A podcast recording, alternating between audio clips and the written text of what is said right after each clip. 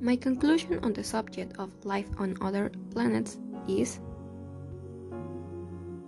I tend to think and imagine that we are not the only thinking living beings in this universe.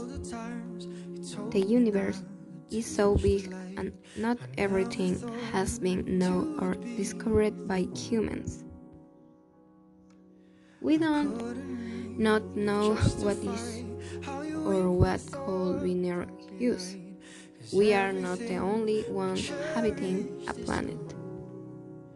Any planet with water and transuranic elements could have living beings similar to those of the here, or perhaps beings that managed to generate life without them. Thank you, that's all.